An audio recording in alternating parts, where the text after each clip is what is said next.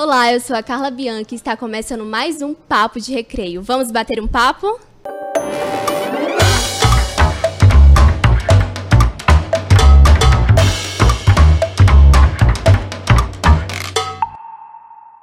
Hoje, o nosso podcast tem como tema a comunicação não violenta.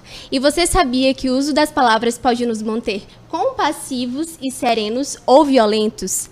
A comunicação não violenta é um comportamento possível e foi sistematizado pelo psicólogo Marshall Rosenberg, que escolheu esse nome inspirado em dois ícones mundiais, Gandhi e Martin Luther King, que faziam uso da resistência não violenta para resolver conflitos. E para nós entendermos um pouco mais do que se trata essa comunicação não violenta, nós estamos aqui com a professora da Escola Superior da Magistratura do Maranhão, a Isalete, e com o estudante Yuri.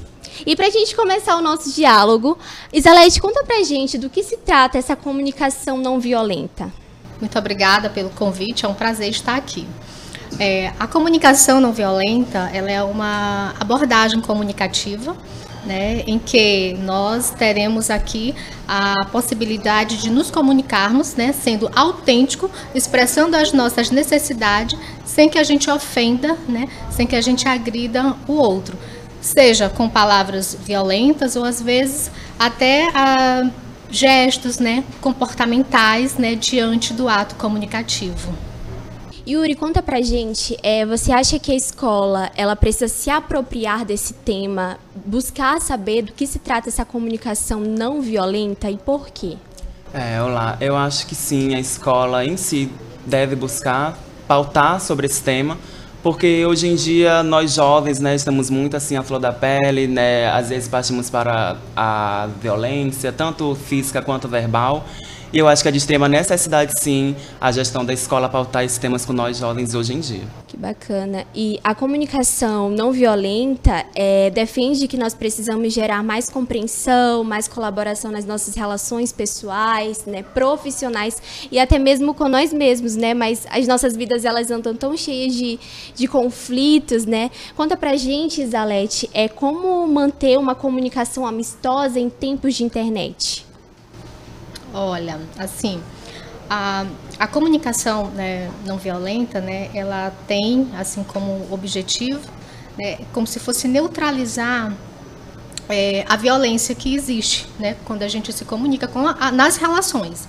Então, desse modo, é, tanto na, na, na, na, questão das relações ali de forma presencial, né, como nas virtuais, né, a gente observa a necessidade do cuidado com falar com o outro, de se comunicar, de expressar aquilo que você deseja. Tem que haver uma preocupação né, inicial de o que, que eu quero passar para o outro, né? E aí você faz aquela comunicação consigo, né? Aquela comunicação em que você mesmo pergunta se o que eu vou falar para o outro né, é, ele vai ofender, como é que vai ser para o outro? Essa, essa preocupação, ela se faz muito necessária para que a nossa comunicação ela seja eficaz. Eficaz na seguinte é, situação. Às vezes a gente né, vai, posta algo né, que a gente acha que é interessante, mas a gente não se preocupa com o receptor, né? Sim. Com aquelas pessoas ali que vão ler. A partir do momento que a gente posta algo, né, é, a gente deixa de ser nosso, né? E passa a ser de quem o interpreta, né? De quem né, vai ali, né? Fazer a leitura, né? Então é muito importante esse cuidado, tá? E agora a gente vai para um breve intervalo. Não saiam daí, voltamos já já.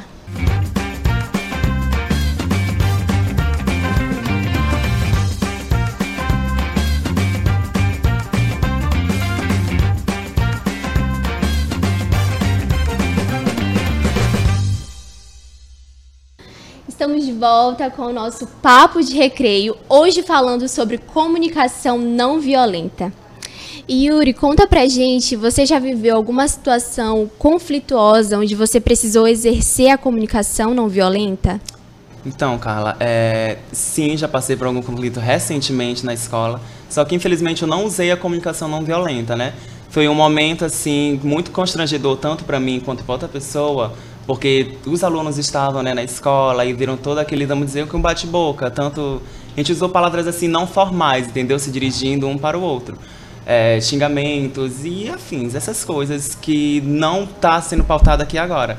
Eu gostaria de fazer uma pergunta também para a professora. É, professora, como que eu deveria agir em um momento em que uma pessoa chega assim, vamos dizer que do nada, dirigindo xingamentos à minha pessoa? Utilizando a comunicação não violenta, não é isso? Utilizando a comunicação não violenta. Certo. É, assim, a gente primeiro tem que verificar o contexto, né? Você conhecia essa pessoa? Sim, é, sim. é sua, sua, do seu laço de amizade? Fazia parte. Certo. E aí ela chegou, lhe ofendeu, né? Assim, de forma. Ele lhe surpreendeu com a ofensa. Sim. Né? Olha, como eu já disse antes, né? É, fundamentado nos estudos de, de Rosenberg, né? De Marshall Rosenberg, é, toda violência manifestada é uma necessidade que não foi atendida. Né? Então, você poderia tentar verificar o que a motivou a fazer isso, qual é a situação, tá? O, o que, que ela está precisando né, de você, qual é a necessidade dela. Porque é, muitas vezes as pessoas utilizam uma linguagem violenta, eu posso até dar um exemplo aqui para você, na seguinte situação, em um contexto em que é, uma, um casal, né? não é nem no âmbito escolar, mas esse eu acho um exemplo mais prático para a gente poder tentar compreender a situação, em que a, a esposa nela ela faz o almoço, ela já arruma a casa e aí eles almoçam junto, né, o casal. E chegou o momento de lavar as louças. Ela está na pia lavando as louças. E de repente ela chega e diz: é, traz esse prato para cá agora, senão eu vou quebrá-lo na sua cabeça. Né? Se a gente pegar esse contexto, né, se a gente pegar só a fala dela, raivosa, a gente pode dizer, nossa, mas que que mulher, né, assim, raivosa, expressiva, né, com uma expressão muito forte de raiva, né? Mas se a gente pegar um contexto em que ela né, fez todas as coisas, né, fez o almoço, né, ali na verdade é um pedido de ajuda em que ela, ela manifestou o pedido de ajuda dela através da raiva e ela Sim. utilizou uma linguagem violenta. Na verdade, era como se ela quisesse dizer: por favor, me ajude. Eu já preparei o almoço, né? Eu já fiz todas as coisas e agora eu preciso da sua ajuda. Você pode trazer o prato para eu poder lavar as louças? Quando a gente está naquele sentimento de raiva, a gente não consegue, na verdade, raciocinar dessa forma. Né? A gente é como se algo subisse na nossa corrente sanguínea e tomasse força e, e a gente colocasse para fora através da fala, né? que geralmente é uma fala ofensiva, tá? Então, conhecer a necessidade dessa pessoa que lhe ofende, né? O que que houve? Em que, em que que eu posso lhe ajudar? Né? Por que que você está falando isso de mim? Aconteceu algo que de repente eu não percebi, eu fiz algo com você que de repente você não gostou e que eu de repente não, não percebi que fiz algo né, que, que lhe magoasse. Né? Então, é importante né, a gente lidar com esse contexto. Geralmente, quando a gente recebe uma ofensa, a gente tende ao quê? A querer ofender também, né? E é, é justamente isso, que é que a linguagem, é, a comunicação não violenta, ela também tem como objetivo neutralizar essa violência. E o que é mais interessante nessa abordagem, né, e o que eu acho assim de surpreendente né, nessa sistematização de Marshall Rosenberg, é porque ele consegue, é, é, isso era uma necessidade dele, porque ele passou por muitas situações de violência na infância, na adolescência. Ele era de origem judia, né? E aí é, a família dele vem para os Estados Unidos. Né? Então ele sofre quando o nome dele, na chamada da escola, né? a professora chama o nome dele, colegas né?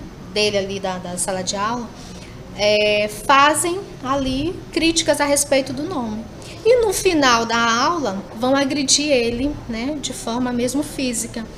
E ele também vê muitas questões, muitas questões a respeito da discriminação racial nos Estados Unidos. Né? Então ele considera assim, por que, que é o tom de pele, por que, que a, a origem, né, a nacionalidade de alguém né, é tão importante assim, é tão forte que faz o outro né, lhe receber com tamanha violência. Então esse foi um questionamento dele, que foi uma experiência dele.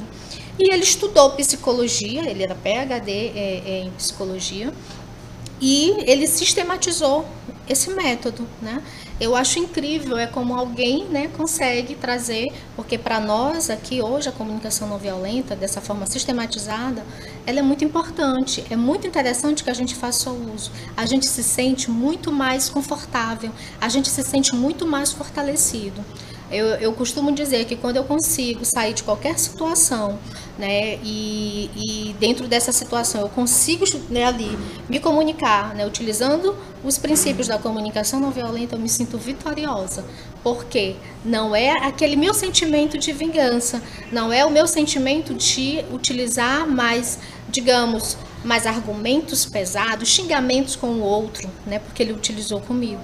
Mas é uma forma de eu tentar compreender aquele ato né, dele e ali refletir também a respeito né, de alguma atitude minha que causou aquilo, ou se não foi nenhuma atitude minha, até mesmo né, tentar é, compreender a situação para que eu possa até me resguardar de uma outra situação de violência partindo dessa pessoa para comigo.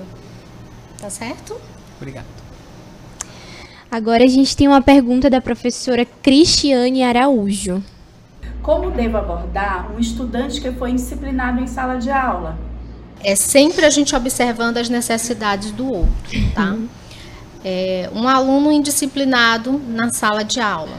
Né? É interessante a gente verificar como é que é esse aluno, ele costuma ser indisciplinado, né? qual é a situação.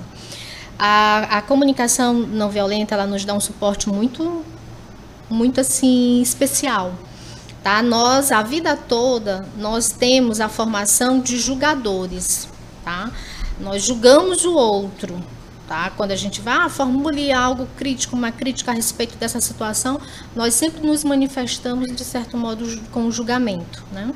E aí o que que acontece? A comunicação não violenta, uma das formas, né, que, que ela vai colocar com bastante assim é, evidência, né, é o não julgamento, tá?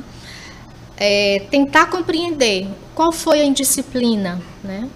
O que que naquele momento é, o aluno, né, o que, que estava acontecendo, por que, que ele não quis, né, ou não atendeu aqueles regramentos ali da sala de aula e tentar conversar com ele.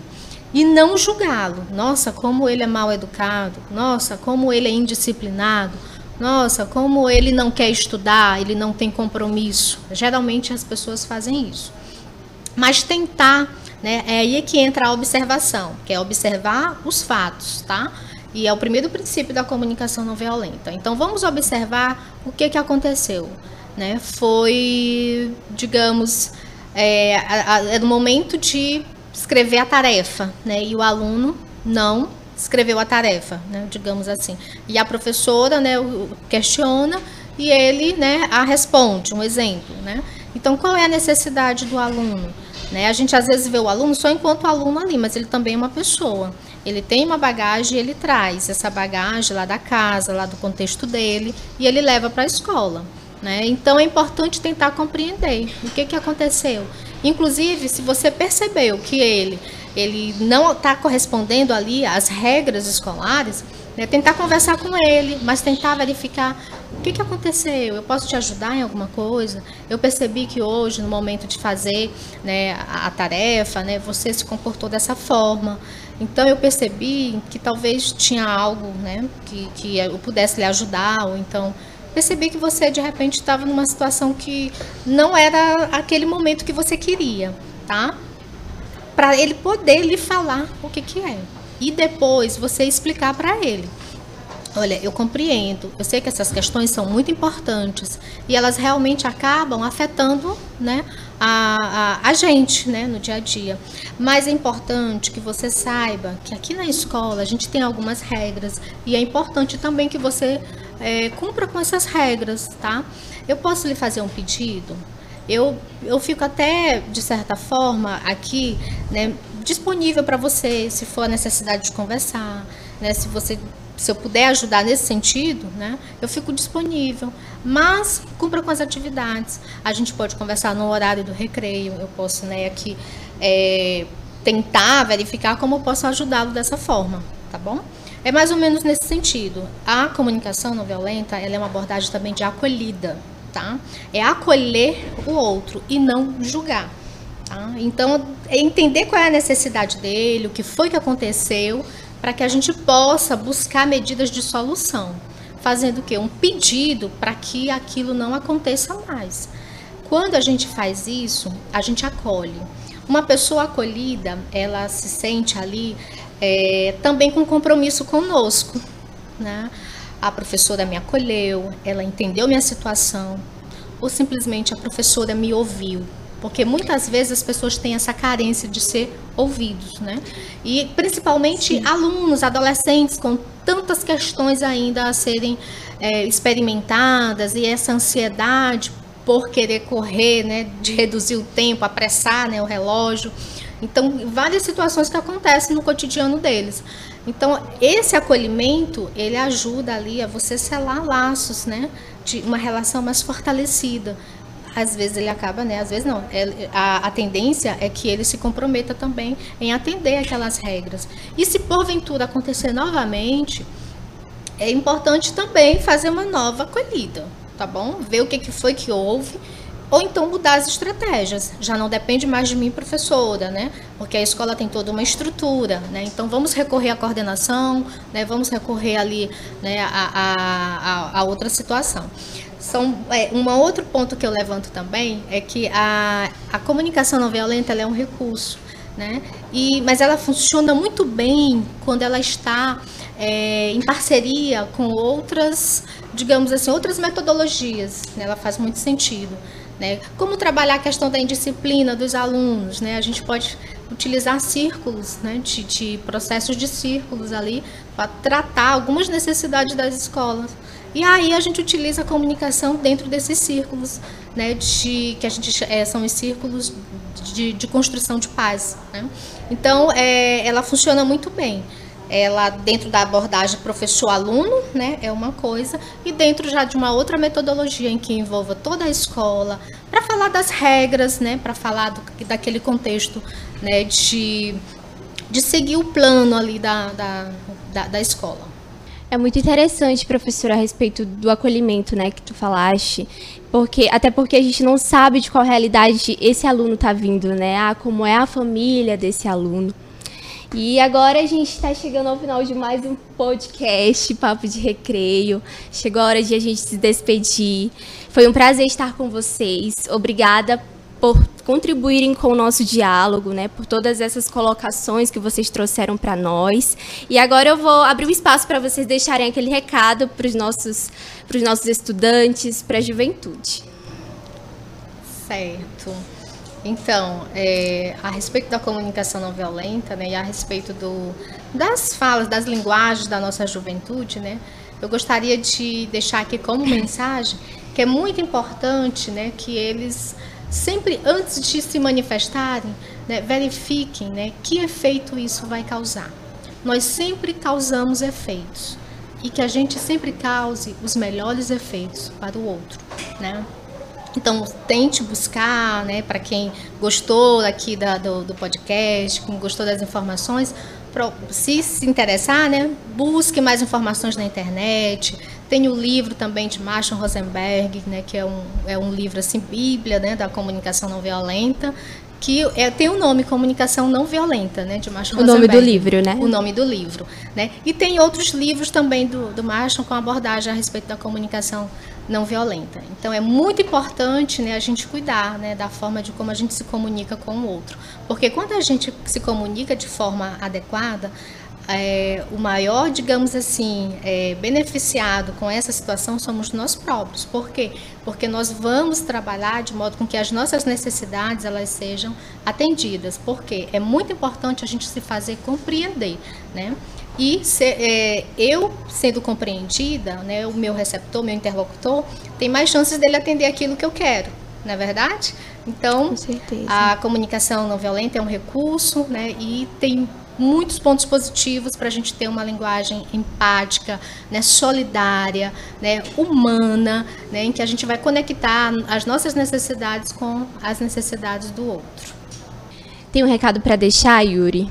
É, eu gostaria de deixar um recado para mim, para a juventude, né, para nós jovens, que a gente tem que usar realmente mais a comunicação não violenta, se controlar, né, em questões assim que deixa a gente um pouco mais com raiva, enfim. Eu acho que a gente tem que começar a agir bastante nesses aspectos. Então é isso, espero que vocês tenham gostado. Não esqueçam de nos acompanhar nas nossas redes sociais, no Spotify, no Instagram e no YouTube, plataforma Gonçalves Dias. Um beijo e até logo!